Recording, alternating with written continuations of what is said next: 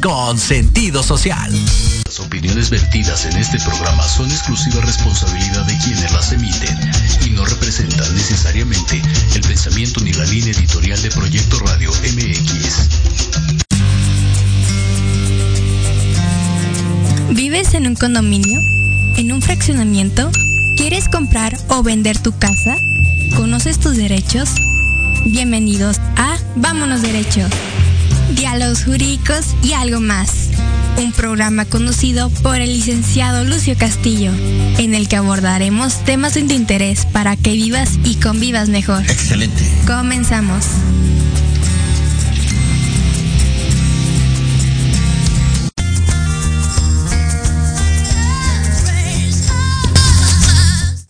Hola, ¿cómo están? Muy buenas tardes. Bienvenidos a Vámonos Derecho, Diálogos Jurídicos y algo más. El día de hoy tenemos como siempre un programa muy muy especial.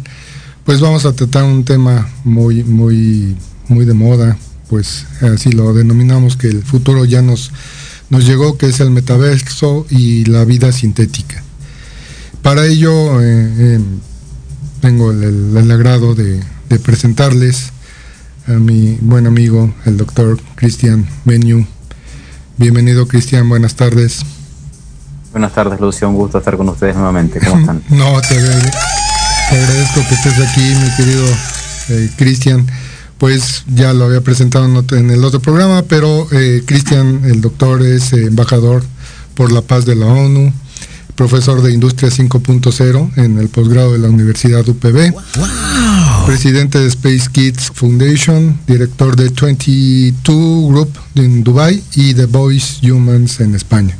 Bienvenido, Chris, y gracias nuevamente por tu, tu presencia. Siempre es muy grato tenerte en el programa, conversar contigo, porque creo que eres una de las gentes que más conoce eh, a nivel mundial de este tema. Gracias, mi querido Cristian. Gracias. Oye, pues Cristian, vamos a, platicar del tema de, metaverso, este, este tema que ya eh, hoy mucha gente escucha el término. Sin embargo, bueno, sí quiero platicar contigo para que nos expliques de qué es, de qué se trata, ¿no? Pero, ¿qué te parece si empezamos con un poco de antecedentes, Cristian? Eh, vamos a hablar, ¿te parece bien de las economías que, ha habido a, lo largo de la historia, ¿no? Y, que nos puedas explicar un poquito de ellas. Perfecto.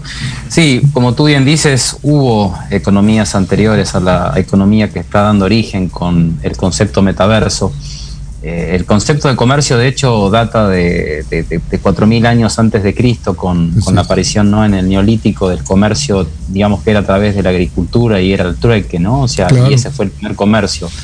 Hubo una, una, evolución muy grande, sobre todo con la aparición de las redes sociales en el año 2010, que a partir de ahí se podría denominar que hubo una segunda economía o una segunda forma de hacer comercio, ¿no? con la aparición de las redes sociales y el comercio per se ya no físico, sino digital. Hoy vivimos el nacimiento de una economía 2.0. Lo que se viene ahora con la aparición del metaverso, con los humanos digitales, con la posibilidad de hacer comercio en la virtualidad, eh, la, cuestión de comprar pues, digamos, cosas que no existen en el ámbito físico, como son los NFTs, ¿no? que, son productos que únicamente se pueden usar en mundos virtuales, que no tienen un, digamos, un valor físico, pero sí tienen un valor en, los mundos virtuales. Eh, da origen a un concepto nuevo denominado economía 3.0 y a un concepto de economía sintética, que ese es el, digamos, el, punto hacia donde la humanidad está yendo en estos momentos. Claro, Cris. Oye, Cris, eh, sin embargo, bueno, eh, me queda claro que a partir de la cuestión digital ya no existe un digamos un respaldo físico no que te que te eh, que sea eso no que te vaya dando un sentido a la moneda tú bien lo decías cuatro mil años yo creo que prácticamente eso duró hasta el tema de los años 70 del siglo pasado, ¿no, Cris? Cuando en Estados Unidos este, se dejó de, utilizar el oro como, como, como respaldo, ¿no? Y, se impulsó el, el, que el dólar, eh, su respaldo fueran otros factores, pero no propiamente una cuestión física, ¿no? Difícil de entender a veces porque mucha gente eh, no conoce por qué o qué es lo que le da valor al dinero, ¿no? ¿Qué es, qué es lo que respalda? Y finalmente, bueno, es eso, eso era el equivalente de las onzas respaldaban en oro, incluso después, si recordarás en, los famosos petrodólares que eh, todas las compras del petróleo eh, iban a darse eh, en esta moneda, ¿no? En la moneda de dólar. Obviamente al haber más demanda de, dólares para comprar petróleo, es una moneda que se ha estado se ha mantenido fortalecida a través de muchos años. Sin embargo, esto está cambiando, como bien señalas, en el 2.0, que es la parte digital, e incluso no nos duró mucho, ¿no? Ya vamos a entrar al 3, sí, sí, ¿no? ¿Y, cuál es la cuál, cuál sería para ti esa, ese cambio? Bueno, el 2 pues ya no hay un respaldo físico, sino más bien es el producto interno bruto de las naciones, etcétera, etcétera, la que le respaldan todo ese ese ese dinero. Ahora qué va a hacer este Cris? ¿Cómo cómo vamos a poder respaldar cómo qué es lo que va a darle ahora sí que valor al dinero? al, valor del dinero sintético, ¿no? A, este, esta nueva evolución. Bien, bueno, como tú bien lo has dicho, siempre toda economía tiene que ser respaldado en algo. Y en este caso, en lo que apunta la economía 3.0 o la denominada economía sintética, va a ser el blockchain, lo que le va a dar sustento y lo que va a permitir eventualmente que el concepto del, poder del Estado-nación como, como el epicentro de la economía de cada país cambie. O sea, y los estados-nación tengan que replantear su rol en cuanto a qué van a hacer con, el concepto de Estado-Nación, porque se va a descentralizar todo y también el Internet va a impulsar ese cambio, porque cuando hablamos de blockchain hablamos de un Internet de la confianza, donde el mismo sistema me obliga a eh, cumplir con lo que pauté. con la otra parte, ¿no? Entonces se, llama el Internet no de la información, sino el Internet de la confianza. Y entra también en juego el tema de las criptomonedas, que si bien ahora eh, muchos dicen que es una burbuja, que no es algo cierto, pero la realidad que hoy estamos hablando de más de 295 millones de personas en el mundo ya están eh, comprando criptomonedas. En América Latina estamos diciendo que de aquí al 2030 va a haber más de un 40% de gente con eh, billeteras digitales. Eh, en este momento en Argentina, por ejemplo, estamos hablando de que solamente el 3% tiene una billetera digital, pero a medida que va evolucionando el concepto de lo que ya veníamos viendo de la industria 4.0, donde todas estas tecnologías que, de alguna manera están creciendo, con el 5G, que es como la, tecnología que es transversal a todas estas tecnologías, el blockchain, inteligencia artificial, los drones, los autos autónomos, o sea, cuando genere ese, ese combustible, el 5G, con todas estas tecnologías, evidentemente el papel físico va a perder un valor y va a generar, obviamente, que ahí podamos decir a ciencia cierta que entramos definitivamente en la economía sintética y en la economía 3.0. Hoy hablamos de que el, digamos, un 77% de, de, la parte rural en América Latina no tiene acceso a Internet, con lo cual hablar de una economía sintética hoy, por lo menos en América Latina, es un poco utópico. Claro. Pero de aquí a los próximos 10, 15 años, si tenemos el Internet satelital, si vamos a tener el 6G a partir del 2036 aproximadamente, eh, probablemente de aquí a los próximos 20 años, bien cuadrados esos 20 años, vamos a llegar a esa economía sintética. Tal vez en las economías más desarrolladas que las nuestras van a llegar antes, pero que vamos hacia ahí no hay ninguna duda. Claro. Oye, Cris, acabas de tocar un tema muy, muy interesante y quiero, quiero retomarlo si me lo permites. Hablas de la confianza. Finalmente creo que el comercio y el valor que se le dio al dinero a, través de toda la historia, parte de eso, parte de esa confianza. Cuando hacías el trueque, bueno, confiabas en que el que te vendía la, que el que le dabas la piel, bueno, te iba a dar este sal, ¿no? Y había una confianza en eso. Eh, posteriormente entramos a, confiar en, en, los estados-nación, como bien lo señalas, y en otro tipo de instituciones, ¿no? Como por ejemplo los bancos, que también son de confianza. Tú eh, confías en ese banco, tú le haces un depósito en, su, una cuenta, abres una cuenta y tienes una confianza de que él te va a, guardar tu dinero y que incluso te va a pagar una renta por tener ahí el dinero. Y el banco a la vez va a, prestárselo a otra persona para que pueda eh, pues financiarse, ¿no? Y va a pagar un interés del cual va a pagarte a ti tu renta y el, y el banco va a tener una, una, utilidad, ¿no? Pero bueno, ¿cómo, ¿cómo se genera esa confianza? Cris, me avisa el productor que vamos a una pequeña pausa. ¿Te parece bien si regresando eh, platicamos de este tema? Gracias, Cris. Sí, sí. Vamos adelante.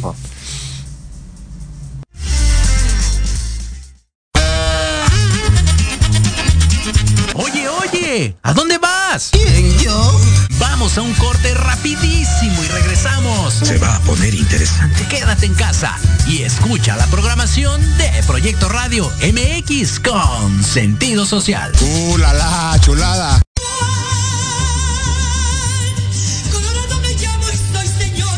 Escúchanos todos los miércoles en tu programa Dosis Mexicana de 5 a 6 de la tarde con Paloma Viajera y Andrick Meras por Proyecto Radio MX.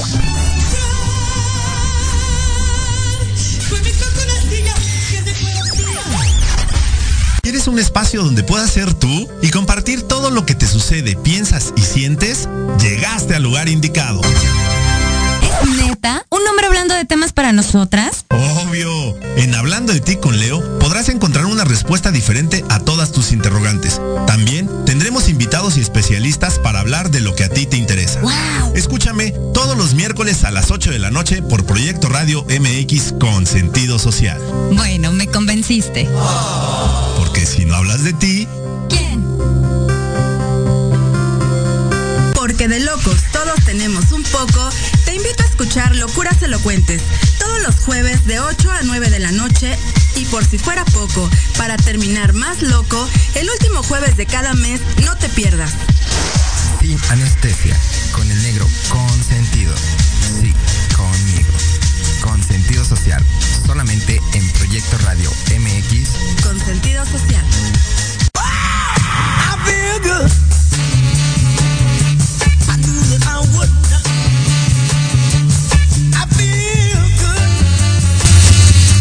Bueno, pues ya estamos de regreso. Gracias por su paciencia. Cristian, ya estamos de regreso aquí. Y bueno, dejamos al aire esa, esa pregunta. ¿Cómo se genera esa confianza a través de todos estos mecanismos electrónicos, digitales, ¿no? Que, fluyen, ¿no? Para que hagas, eh, obtengas un respaldo de, de, esa moneda. Este, ¿Cuál es ese blockchain, ¿no? Supongo que es esa validación de que efectivamente tiene ese valor. Pero, ¿cómo, cómo digo, sin, sin entrar en el detalle, Chris, pero ¿cómo, opera eso, este amigo? Bueno, lo voy a decir de una manera muy simplificada para, que todos lo puedan entender. El, blockchain funciona a través de una cadena de bloques. De hecho, block significa bloque y chain es cadena. O sea, eh, vendría a ser una cadena de bloques. y, cada, y cada bloque tiene un, hash, que es un código de, identificación, que, es, ya pasas a, digamos, a, estar identificada la persona a través de ese hash. Entonces, todo lo que yo haga a través de la blockchain queda en el sistema, es imposible borrarlo, no hay forma de borrarlo. Con lo cual, ya eso me, obliga a mí a cumplir con honestidad o, basarme con, con ética en todo lo que haga a través de la blockchain. Cuando voy a hacer un negocio en, la blockchain, o sea, se supone que hay confianza, ¿por qué? Porque el mismo sistema, si uno no cumple, te obliga a cumplir, si no te bloquea. Ok. y además todos los que están dentro de la blockchain, sí. Sí, sí, sí. Entonces, es una confianza, pero todos ellos son particulares, ¿no? Sí, o sea, no, no es una entidad de gobierno, no es una entidad bancaria, sino son personas como tú, como yo, que están haciendo ese servicio, digamos, ¿no?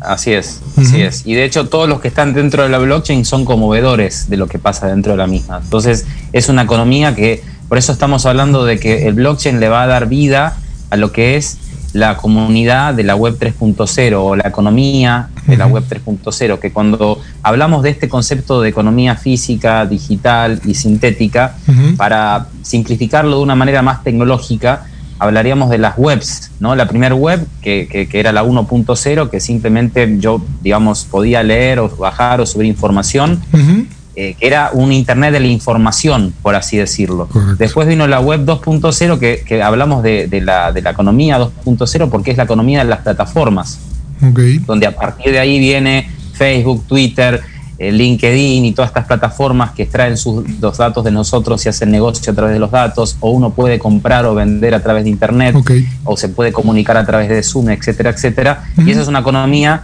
donde está centralizado el poder porque están los data centers el poder, ¿no? O sea, en, Estados Unidos hay uno y en Shanghai hay otro, ¿no? Según el, digamos, donde uno esté en el radar del Internet, si está en el Internet de China, va a estar para el data center de China. Si está en el Internet que tenemos en Europa, Estados Unidos y América Latina, que es de Estados Unidos, va para el data center que está en Texas. Ok. Entonces, está centralizado. Finalmente, ahí está centralizado. Tienes que entrar. Oye, esto también tiene una serie de complicaciones y aquí ya entro a la cuestión legal que tú eres abogado como yo. ¿Qué, ¿Qué tanto digo, aquí es una revolución legal también interesantísima, ¿no? Porque, bueno, todo esto tiene unas implicaciones muy, muy, muy innovadoras, ¿no?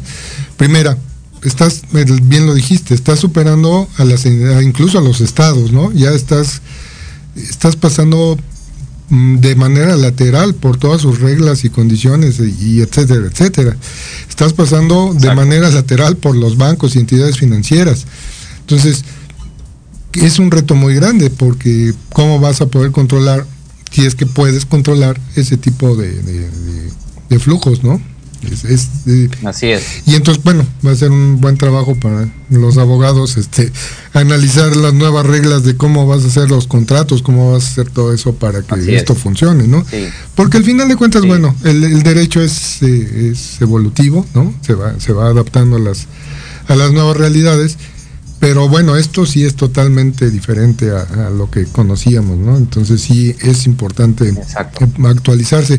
Incluso quiero traer aquí a colación, eh, cuando tuvimos la oportunidad de vernos en, físico, me platicabas de que incluso tú habías ya generado una serie de, de decálogo, ¿no? De derechos, derechos humanos digitales. Qué importante deben ser ahora, mi querido Cris, porque eh, finalmente aquí vienen involucradas una serie de cuestiones eh, adicionales, ¿no? Tu, tu, persona, tus rasgos físicos, etcétera. No me salgo del tema, pero platícanos un poquito de eso, ¿no, mi querido Cris? Bien, bien. Sí, bueno, eh, lo relaciono con esto que, iba a decir a continuación, ¿no? Que en esta web 2.0 eh, no tenemos el poder nosotros, no somos los hacedores o, los creadores de, Internet, son las grandes corporaciones. En la web 3.0 no solamente va a entrar con toda fuerza el blockchain, van a entrar los contratos inteligentes que operan justamente a través de, la blockchain y ahí es donde parte lo que tú dices, que el desafío está en generar una economía nueva que se va a basar principalmente en, en, el blockchain y en los smart contracts o contratos inteligentes que de esa forma se va a cubrir la legalidad o la seguridad en todo lo que se regule dentro de esa web 3.0, que es una web que el poder lo tiene el que está detrás del, teclado, ¿sí? no, no, no las corporaciones. Por eso hablan de un ownership, o sea, de, la web del ownership, ¿no? de, que uno es el dueño de, lo que está consumiendo y produciendo a la vez. Y eso es lo interesante, que en esta web 3.0 hay una descentralización. Y dentro de esa descentralización, si bien es algo interesante, pero se relaciona con el concepto del metaverso. y como tú bien decías, esos derechos que yo, eh, yo idealicé, eh, que son los primeros derechos que se tienen que empezar a, impartir, no solamente en los, en los, en los metaversos, que, son muchos y que va a haber muchos, y que a través de la, de, la interoperabilidad se van a poder entrelazar ¿no? entre todos, para que uno con el mismo avatar que crea en un metaverso pueda ir pasando los distintos metaversos sin tener que cambiar, digamos, de, moneda o, de, o, crear avatar nuevo, pero que uno pueda entrar a, digamos, como hoy uno entra a las webs, uno puede entrar a los metaversos. Pero dentro de todo eso también tiene que haber derechos individuales, garantías, o sea, como que no es todo tan, eh, digamos, eh, así como, como Alicia en el País de las Maravillas, ¿no? O sea, esto que estamos hablando, o sea, requiere de, de una eh, cuestión de estudio, de investigación y que parte principalmente de la labor personal de cada uno, ¿no? De principalmente inculcarse hacia uno mismo el conocimiento para después inculcarle a sus hijos y a los más chicos que son los que van a experimentar todo este mundo nuevo. Claro, claro, porque sí, totalmente diferente. Incluso, bueno, dos personas nos ponemos de acuerdo y firmamos un contrato. Eso ha sido toda la vida, ¿no? El, famoso acuerdo de voluntades para, para tener un contrato válido y existente, ¿no? Parece que esto es general en todo el mundo. Sin embargo, bueno, ¿qué pasa con ese incumplimiento, ¿no? De, de, una de las partes, ¿no? De, cuando se da, o bien cuando eh, viene un tema de interpretación. Esto es, yo entendí una cosa y tú contratante eh, entendiste otra. Eh, tiene que haber necesariamente un tercero. De ahí surge el Estado, ¿no? que es una de las, las, cuestiones que nos brinda, es que nos imparten justicia. ¿no? Es un tercero, diferente a nosotros, que estamos en controversia.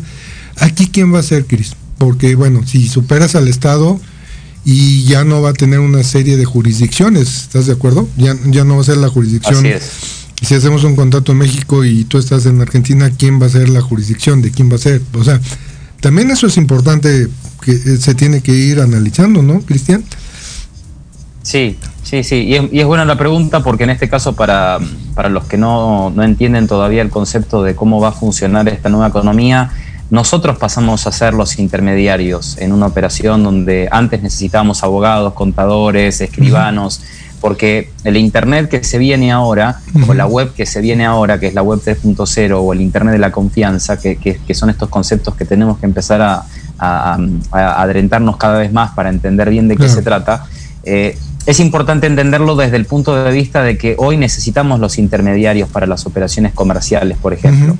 Pero ¿qué pasa? En el blockchain con los contratos inteligentes, ahí no necesitamos ni abogados, ni necesitamos ni escribanos, porque el mismo sistema es el vedor, ¿no? Y cuando hablamos del sistema, es todos los que componen a, ese blockchain, ¿no? Que puede ser un blockchain privado, un, blockchain público, o sea, porque no va a haber un solo blockchain tampoco, claro. ¿no? Eh, hay, hay, blockchain, hay blockchains públicos, por ejemplo, el que acaba de, lanzar Dubai, por ejemplo, que es el, blockchain del, de, digamos, de la ciudad de Dubai.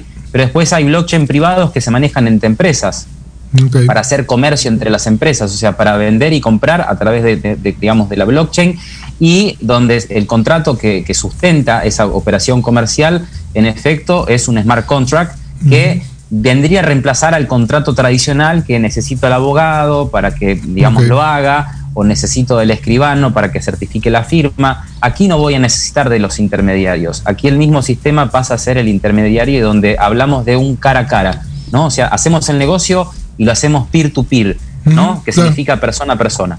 Ok, pero ¿no podría surgir una eventualidad?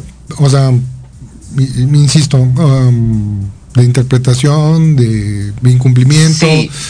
Ahí cómo lo solucionas, cómo le das solución a ese a ese contrato. Te pongo un ejemplo. El mismo, o sea, sí. Eh, no, eh, perdón, te, te, quiero poner un ejemplo. Digamos que tú estás dispuesto a cumplir el contrato, pero a la vez hoy te pongo el ejemplo de hoy. Mi, tengo un proveedor que viene de China y el, el eh, tengo un problema de los suministros hoy en día por los suministros.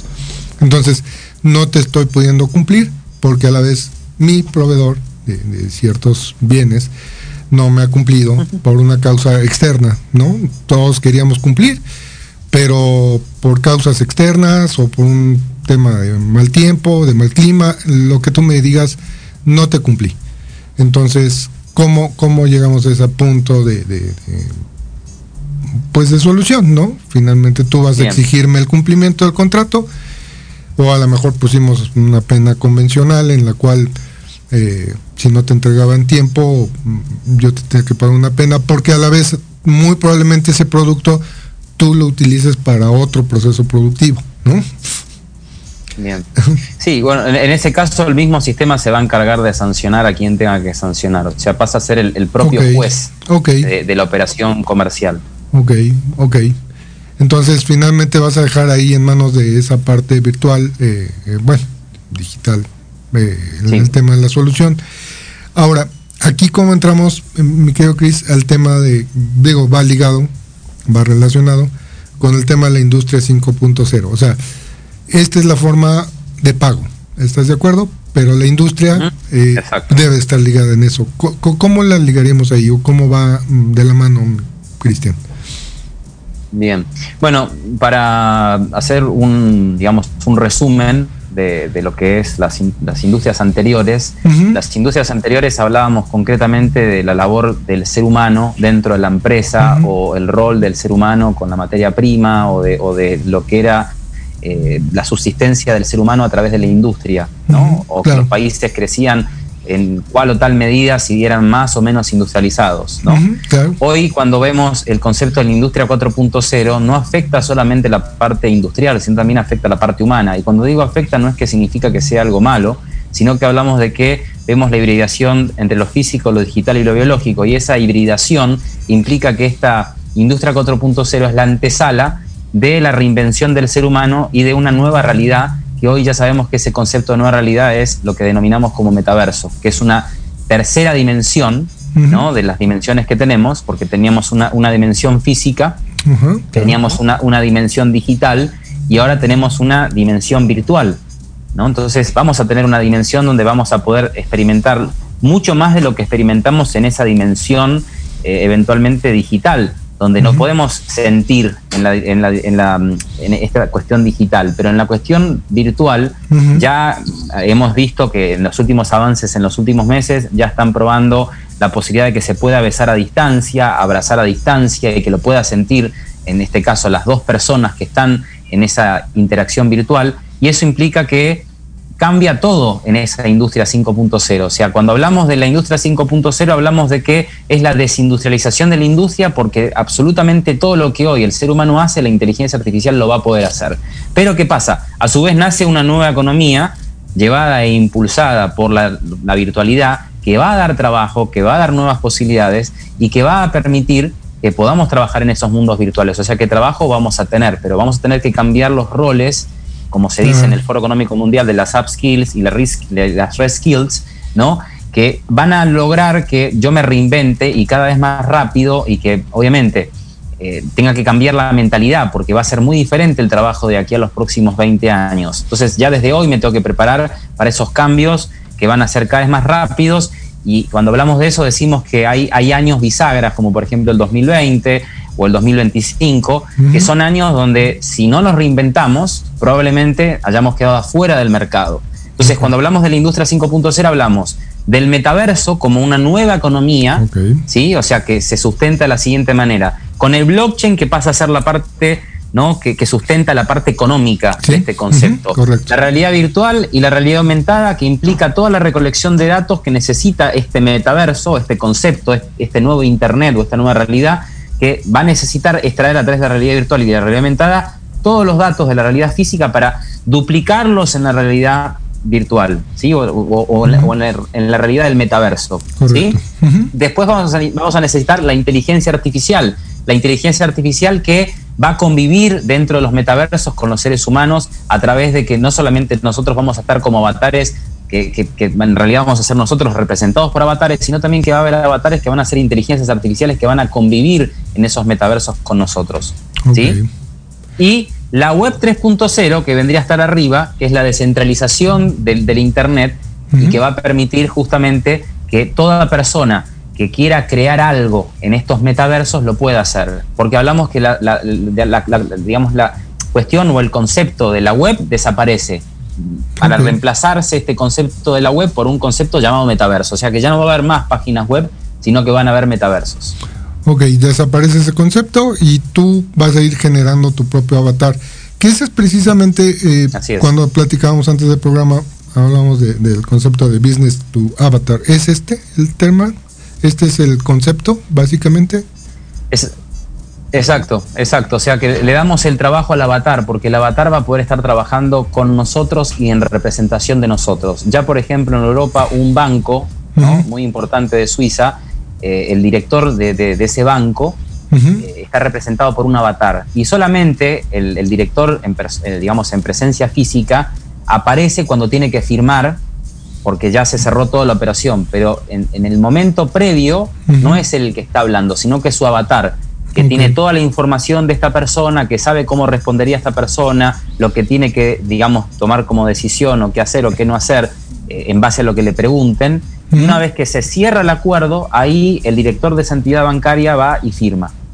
Entonces, cuando hablamos del business to avatar, estamos hablando de que el avatar va a ser el trabajo rutinario por nosotros y va de alguna forma también a reemplazar al ser humano en trabajos que son rutinarios aburridos o que no requieren prácticamente de mucha inteligencia. Por eso cuando hablamos de qué habilidades necesitamos de aquí al 2025, trabajarlas con mucha, eh, digamos, ahínco o con mucha, digamos, fuerza, hablamos de la resiliencia mental, hablamos de la inteligencia emocional, hablamos del trabajo en equipo, hablamos de la pasión, del soñar, o sea que son habilidades que ya no son blandas, que ya según Oxford y Cambridge son habilidades duras que requerimos cada uno de nosotros para poder prepararnos a ese mundo que se viene, donde el avatar va a ser el trabajo que nosotros prácticamente deberíamos de hoy en día no estar haciéndolo.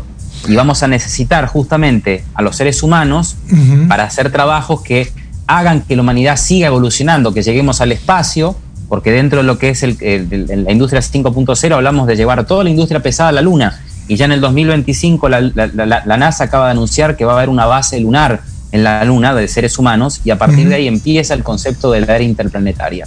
Con lo cual la industria 5.0 o la revolución 5.0 hablamos de la hibridación del humano-máquina, de la cuestión espacial para darle vida a la era interplanetaria y del metaverso como un nuevo concepto económico un nuevo concepto social y un nuevo concepto educativo porque también la educación va a verse modificada.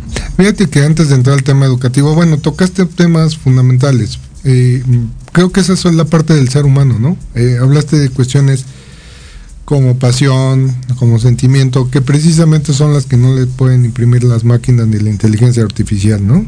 Es exactamente eso, ¿no? Eh, donde el, ser humano, pues eso es lo que lo diferencia de, de máquinas e incluso de otros eh, animales, ¿no? Esa es la parte de la evolución. Pues está, esto está muy interesante, Cristian, porque eh, sí, necesariamente es una adaptación muy, muy grande. Yo creo que ha habido varias revoluciones, como bien señalas, ¿no? Revolución industrial, etcétera, la máquina, pero pues esta sí es totalmente radical, ¿no? Finalmente entramos en una cuestión muy, muy radical. Oye, Cristian, y pues todo esto nos va a llevar a, ese año bisagra, como tú bien nos señalas. Eh, bien. Pero em, aquí viene algo interesante. Eh, ¿Qué vamos a hacer?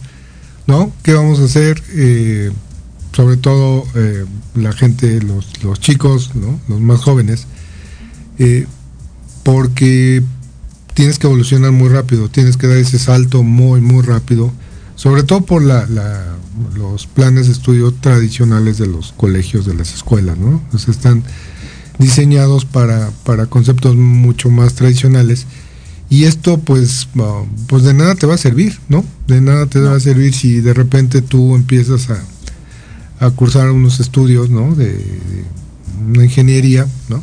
Y tal vez esa ingeniería ya no, a la hora que termines ya no va a ser aplicable, ¿no? Precisamente porque eh, si esa inteligencia artificial lo va a hacer por ti, pues ya no tendría sentido. En ese sentido, quiero ahí que, hablemos de la, de la premisa, mi querido Cristian, platícanos de, todo esto que estás haciendo respecto a, esa eh, escuela. A ver, platícanos, ese proyecto tan ambicioso y tan, tan bonito que tienes, mi querido Cristian. Bien, bien. Bueno, como tú bien has dicho, el, año bisagra es el 2025, no el próximo año de bisagra. ¿Y por qué el 2025? Porque el mismo Foro Económico Mundial dice que el 50% de todos los puestos de trabajo van a requerir de nuevas habilidades para seguir, digamos, eh, cambiando de, digamos, de, esa ruleta que, ya hoy hablamos de que el trabajo para, para que exista eh, va a tener que estar eh, uno reinventándose cada vez más rápido, porque si uno piensa que se va a mantener haciendo lo mismo hoy y dentro de tres años y dentro de diez, probablemente lo terminen echando y un sistema inteligente lo termine reemplazando. Si no le aporta algo humano a ese trabajo y no le, y no le genera nuevas habilidades a ese trabajo. Entonces, este concepto de las upskills y, y las reskills cada vez es más importante. Las upskills, porque si me quiero mantener en el mismo puesto de trabajo, voy a tener que adquirir nuevas habilidades para mantenerme en ese puesto de trabajo. Y, la, y, la, y, la, y las reskills va a ser que voy a tener que estar cambiándome de trabajo cuando, cuando ese trabajo ya no, no, pueda cumplir más la función y voy a tener que estar adquiriendo nuevas habilidades para cumplir otras funciones o en esa misma empresa o en otras empresas. O sea, requerir, requerir de habilidades cada vez más rápido porque el conocimiento, como tú bien lo decías, a medida que, que, va evolucionando la inteligencia artificial, el conocimiento se vuelve cada vez más líquido. Hoy hablamos de que el conocimiento se duplica a nivel general, desde la medicina, la abogacía, la arquitectura, cada 73 días. Entonces, hoy el desafío no está en el conocimiento, sino está en la cognición, como, como el gran desafío. ¿no? ¿Qué, ¿Qué significa la cognición? No significa la memoria, sino significa el análisis de las cosas desde la forma abstracta, para poder eventualmente tomar en cuenta que no importa si es blanco o es rojo, lo que importa es lo que yo analizo de esa información y cómo lo interpreto y qué fin le doy a eso que interpreto. Pero para eso necesito mucho la atención necesito mucho en análisis y la reflexión. Sin estas características es muy difícil que pueda eventualmente cumplir con las, con las labores que se van a requerir de aquí a los próximos tres años. ¿Qué he pensado en cuanto a esto? En base a lo que nosotros veíamos viendo en España con la empresa que, que yo, digamos, soy parte, que es Voice Humans, veíamos que hablábamos de los, de los avatares o de los, o los digital humans como este concepto de que el, digamos, el digital human lo que hace es ayudar a través del marketing conversacional, que son estos humanos digitales que te atienden y que ya no es una voz, sino que es una representación corporal de un ser humano que te atiende, te escucha, está a las 24 horas, tiene reconocimiento de voz, tiene reconocimiento del patrón de la cara, entonces empezamos a darle de alguna forma una mejor atención a, digamos, a la atención pública ¿no? O, que las marcas se sientan más representadas por humanos que no envejecen o que no, no, no, no, no tienen problemas de salud, etcétera, que pueden estar las 24 por 7 trabajando, ¿no? Y ahí es donde nosotros teníamos ese interés y que trabajamos con Vodafone y con otras marcas importantes alrededor del mundo, eh, vimos que con este tema del metaverso a finales del año pasado necesitábamos nuevo talento para darle vida a todo lo que se viene. Porque de hecho, si lo vemos desde el lado de América Latina, desde México hasta la Argentina, solamente el 0,15% tiene un título en tecnología y solamente tenemos 100.000 graduados en tecnología en un año en América Latina. ¿no? Entonces es preocupante si tenemos en cuenta que hoy hablamos de que tenemos un déficit de profesionales, porque probablemente lo que está pasando en América Latina eh, va a ser más preocupante si no tenemos más especialistas en tecnología. De hecho, es lo que está pasando en España. En España hay, digamos, aproximadamente 10 eh, millones de parados en este momento, ¿no? Pero hay trabajo en tecnología, pero no, no hay quien lo pueda, no, no, quien lo pueda cubrir ese trabajo en tecnología. Entonces, a partir de ahí, exacto, a partir de ahí nosotros pensamos en Voice Humans en crear la escuela del metaverso, ¿no? que, que la denominamos la Metaverse Business School, para empezar, en principio, armar actividades con universidades. De hecho, ya tenemos la, primera actividad en Chile con la Fundación CIAPE, ahora para finales de junio. Y tenemos también con México con el, el, eh, el clúster de, Nueva León, ah, eh, que vamos a hacer una actividad también eh, de todo lo que significa ¿no? las nuevas habilidades en el metaverso.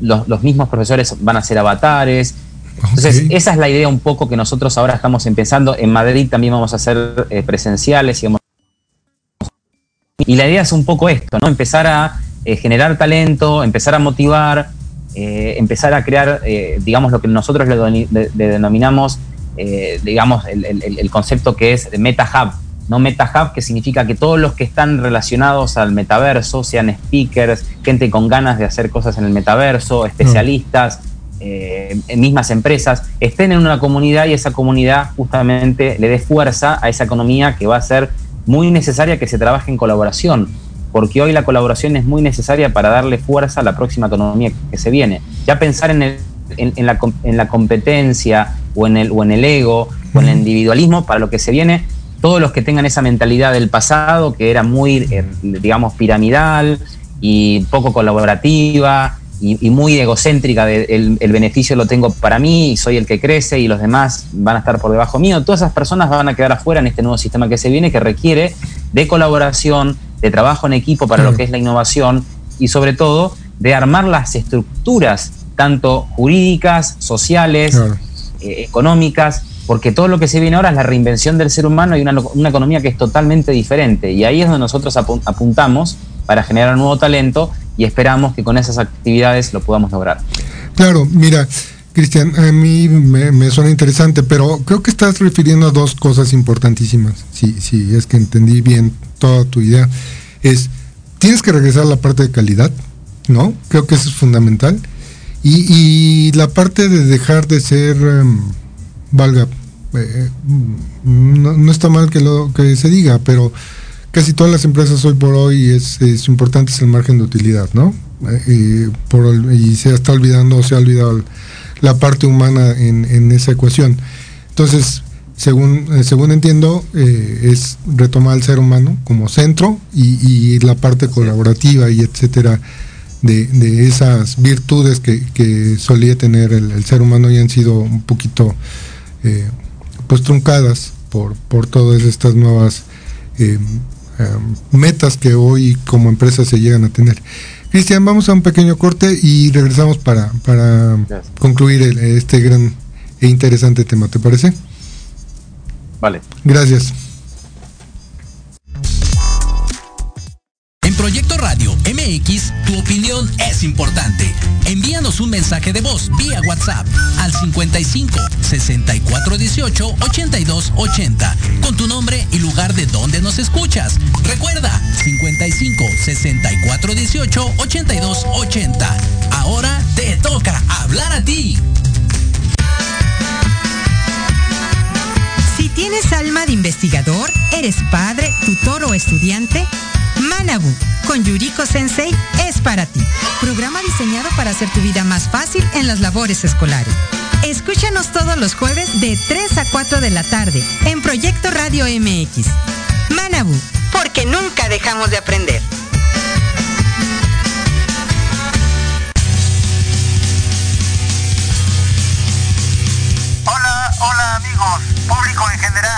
¿Deseas estar al tanto del ámbito deportivo y todo lo que lo rodea? Claro. En los apuntes del profe se te dará toda la información necesaria para que estés al día. Era hora. Acompáñame en Proyecto Radio MX todos los viernes de 2 a 3 de la tarde. Te esperamos.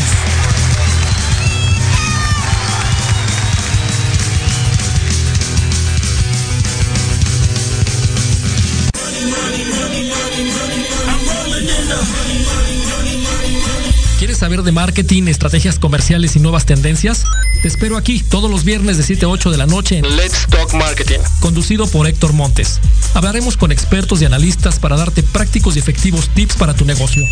Solo por Proyecto Radio MX, la radio con sentido social.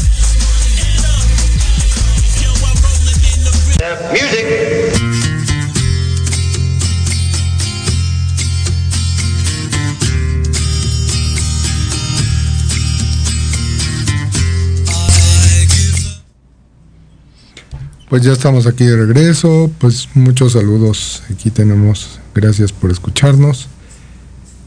Y bueno, Cris, eh, continuando con el tema, eh, yo creo que dentro de todo esto que hemos platicado, eh, aparentemente suena complicado, suena inteligencia artificial, suena a máquina, pero en el fondo todo esto para mí tiene una cuestión más humana, ¿no? Porque está regresando a la parte humana, ¿no? Que se perdió con todas estas empresas que hoy por hoy es el, el reporte trimestral, ¿no? Si no hay ganancia, pues adiós, te vas eh, director general, director de ventas y traes una presión enorme. Eh, la parte humana donde, mm, no sé, en Argentina, pero al menos aquí en México, tú hablas a un call center para que te den solución, porque ya no hay una solución física. O sea, tú acudes a una ventanilla de un banco o de algún proveedor de servicio y ya no te dan ese servicio de atención. Todo tiene que ser vía telefónica o todo tiene que ser a través de su call center o de algún medio electrónico, pero tampoco tiene solución. ¿no? O sea, como que entras en un laberinto ahí muy grande y, y al final la atención, el servicio, la calidad, todo esto se ha dejado de lado. Entonces, para mí todo esto está regresando a la parte humana. No sé qué opines. Sí, creo que mm, cuando mucho se habla de, que si la inteligencia artificial es algo que va a terminar reemplazando al ser humano o lo va a terminar exterminando, no se analizan los puntos positivos de todo esto, porque como bien tú has dicho, creo que más después de casi dos años de una situación sanitaria que ha generado que la gente se aísle un poco más, que se olvide el, contacto físico y que aumente un 50% la depresión en todo el mundo aumente las adicciones, nos, nos, sintamos cada vez más desconectados los unos con los otros, lo que viene la tecnología a proveer es que el ser humano se conozca más. Y que con la tecnología nosotros podamos mejorar en cuanto a saber qué tenemos que hacer para mejorar, porque nosotros no nos escuchamos, no tomamos ese tiempo de reflexión, no, no, no, no, vemos qué hacemos mal, estamos como desconectados emocionalmente y vamos a un ritmo que vamos cada vez más rápido, como, como un tombo, y no, no nos sentamos a, pensar qué tenemos que hacer para mejorar. Y la cuestión es que mm, hoy las relaciones humanas cada vez son más complejas de entender porque nosotros principalmente para poder llevarnos bien con los demás tenemos que llevarnos bien con nosotros mismos. Es muy utópico pensar que si yo me llevo mal conmigo mismo voy a llevarme bien contigo. Entonces hay como una desconexión emocional que de alguna forma cuando tengamos más hibridación con la inteligencia artificial, en efecto lo que se va a lograr es que la inteligencia artificial sí en parte, ¿no? Puede ser que en algún punto haya personas que las dominen la inteligencia artificial, no va a ser por culpa de la inteligencia artificial, sino porque, si, vamos por un ejemplo, si yo me quedo en mi casa comiendo eh, y, dejando que todo lo que tengo alrededor, que es inteligente, el televisor inteligente, la heladera inteligente, eh, tengo Rappi para pedir la comida, etcétera, etcétera, eh, bueno, evidentemente voy a volverme un, aragán y, la inteligencia artificial me va a terminar dominando. Pero si yo soy una persona pensante que veo en la inteligencia artificial una herramienta que eventualmente me va a ayudar a conocerme más, me va a guiar a conocerme más, evidentemente me va a potenciar como ser humano, no me va a dominar o me va a generar eh, una cuestión de esclavitud, ¿no? que es lo que muchos aducen, que, que son los, los, los contrarios a que la inteligencia artificial o la tecnología es positiva para la humanidad, ¿no? que, que vendrían a ser como los, los, del siglo XXI, ¿no? que hablan de que la tecnología eh, es algo malo, de que la gente cada vez se vuelve más tonta. A ver, que está pasando parte de lo que dice esta gente que va en contra de la tecnología, es cierto, pero no es culpa de la tecnología, es culpa del ser humano. No podemos culpar a la tecnología porque nosotros no nos potenciemos. ¿Sabes qué? Es que yo creo que hoy está en ese punto muerto y me voy a explicar por qué. Y, quiero regresar un poquito al ejemplo del, call center. Hoy eh, no tengo el contacto con la gente, tengo un contacto con una persona que se supone que está a través del teléfono, pero no me está dando la cara, no me está dando una solución, mm, no me está dando absolutamente nada. Cuando esto evolucione, eso, eso me queda claro, pues vas a tener cuando menos eh, ese contacto de, aunque sea un avatar, pero vas a ser directamente, ¿no? Vas a tener el contacto directo con la persona, lo vas a estar viendo a los ojos, vas a estar, aunque sea un, avatar, pero vas a tener una, una, interacción con esa persona. Hoy no lo tiene, entonces parece ser que puede ser ese el miedo, eh, Cristian, puede ser que, que digan, bueno, si hoy la máquina no me da un resultado, si esto sigue avanzando, pues va a ser cada vez menos. Pero no, yo creo que se va a romper y va a tener que entrar esa, esa parte de evolución, ¿no crees? Sí, y además hay una cosa que, es importante destacar. Eh, de aquí a un futuro cercano la gente va a poder optar si quiere ser atendida por una inteligencia artificial o por un humano, porque va a haber mucha gente que va a rechazar a la inteligencia artificial, que va a rechazar la evolución que implica que el uso de las tecnologías hagan que una economía prospere.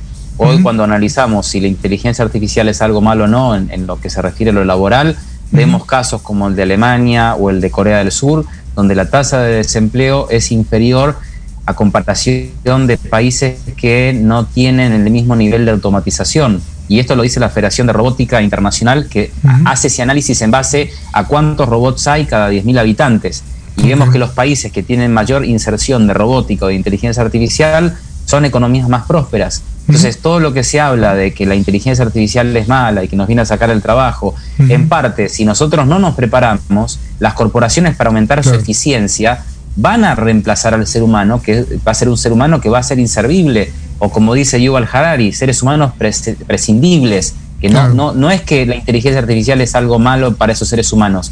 Entonces, va a ser algo malo para esos seres humanos porque no están adaptados para, para una economía que ya no es una economía ni física ni digital, que estamos a punto de que sea sintética, con todo lo que eso implica, donde si no se reinventa la persona, probablemente la salida que tenga sea un subsidio universal básico y esa sea todo, toda su, su, aspiración. Digamos, aspiraciones, su futuro, pero no va a ser culpa de la inteligencia artificial.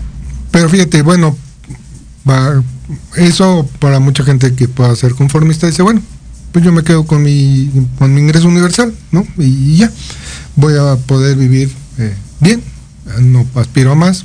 Bueno, finalmente tampoco vas a quedar eh, eh, en la calle ni nada por el estilo, sino vas a tener una, una manera de subsistir sin una aspiración adicional, que, pues a mucha gente pues eso no le satisface. Pues es muy interesante, Cristian. Oye, ¿y cuándo, cuando yo sé que tus proyectos van muy rápido. Este, eh, platicábamos y me decías, bueno, estamos ya a punto de terminar. ¿Cuándo se verá concretado, Cristian? Bueno, esperamos si todo sale bien que en, el primer mes de, digamos, de, perdón, en el, mes de junio tengamos ya las primeras actividades y ahí podamos haber oficializado ya lo que es eh, las actividades que vamos a hacer, que en principio son bootcamps o capacitaciones para empresas con la posibilidad de que eventualmente también lo pueda fusionar con la fundación que tengo en Argentina, que es una fundación, como tú sabes, de educación espacial para chicos, porque cuando vemos hacia dónde apunta el futuro de la humanidad, apunta hacia el metaverso y hacia la era interplanetaria, que va a ser la vida en la Luna, la vida en Marte, eh, con lo cual hoy vemos esa posibilidad cada vez más tangible de unir el espacio con todo este concepto de la virtualidad del metaverso y, la idea es fusionar estas dos, estas dos industrias, ¿no? el metaverso y el, digamos, el, concepto espacial. Cristian, eh, ya nos vamos a ir en breve. Eh, ¿Dónde, dónde la gente que está interesada en México, en Argentina, de cualquier lugar donde nos ve, dónde pueden tener más información, eh, ya que esto funciona, bueno, funciona en, junio, pero dónde pueden accesar a alguna página, a una dirección, dónde, dónde podrían este, acceder, ¿no? Digo, eh, aquí vamos a tener los datos en Proyecto Radio, en mi, en mi página, ¿no? De Condo Match Point. Pero bueno, ¿dónde, ¿dónde pueden tener ahí esos datos, Cristian, tus datos? La, página, exacto, la, página web de la Metaverse Business School es www.metaverse o metaverse business school, ¿no? businessschool.com. Esa es la página web de, de, la institución. Y si no, también la, la marca eh, que es la madre de la Meta Business School, que es voicehumans.com. Esas son las dos instituciones que de alguna forma están trabajando para, impulsar todos estos conceptos. Y en materia de lo que es la, Space Kid Foundation, eh, igual, ahí es spacekidfoundation.com. Correcto, Cristian, pues ya me avisa mi productor que terminó el programa. y espero me aceptes nuevamente una invitación. Yo creo que te parece bien irla programando para junio, julio, que ya esto ya sea una realidad. Y por lo pronto, amigos, pues ahí tienen ya los datos de Cristian, de, las instituciones que está desarrollando, por si alguien tiene el interés de, sumarse ya a este futuro que ya llegó. Cristian, muchísimas gracias, amigo. Eh, espero que te encuentres muy bien y eh, que muy, muy pronto nos volvamos a ver a través de este espacio. ¿Te parece? Muchas gracias. Gracias, Lucio. Pues muchas gracias a todos. Muchas gracias a todos por vernos. Eh, esto es Vámonos derecho en este nuevo horario que es los miércoles de 4 a 5 pm. Nos vemos el próximo miércoles, queridos amigos. Que tengan buena tarde.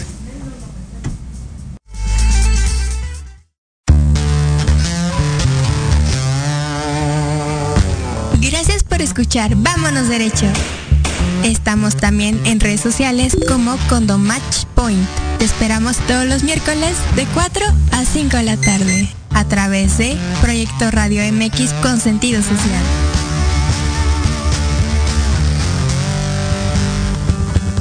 Estás escuchando Proyecto Radio MX con sentido social.